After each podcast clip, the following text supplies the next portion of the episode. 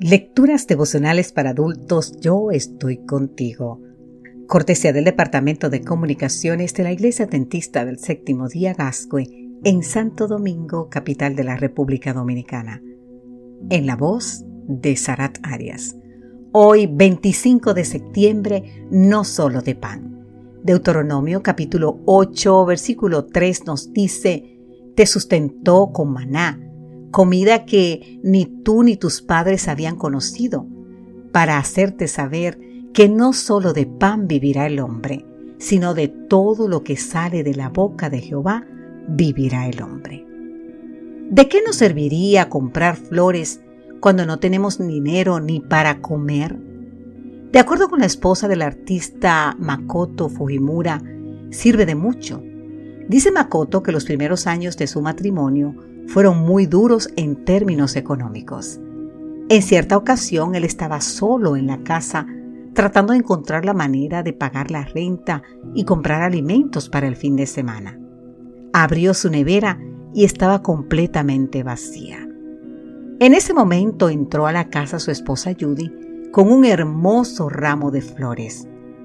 Con enojo e indignación, Makoto les reclamó, ¿Cómo puedes comprar flores cuando ni siquiera tenemos comida? Entonces Judy le dijo algo que nunca ha podido olvidar. Aunque han pasado más de 30 años, también necesitamos alimentar nuestra alma.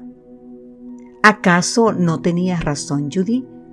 Nos alarmamos ante los datos que nos ofrece la ONU respecto a los millones que mueren por falta de comida, pero se oye un silencio aterrador cuando se trata de los que mueren por causa del hambre del alma. Nos preocupamos por satisfacer nuestro apetito físico, mientras nuestro corazón se muere por falta de un pedazo de pan que lo anime a encontrar una razón para seguir latiendo. Es el hambre que nos ataca con insomnio, que nos convierte en islas, nos sumerge en el lobrego silencio y como Ana, la madre del profeta Samuel, nos llena de amargura. Necesitamos, querido amigo o querida amiga, satisfacer esa hambre.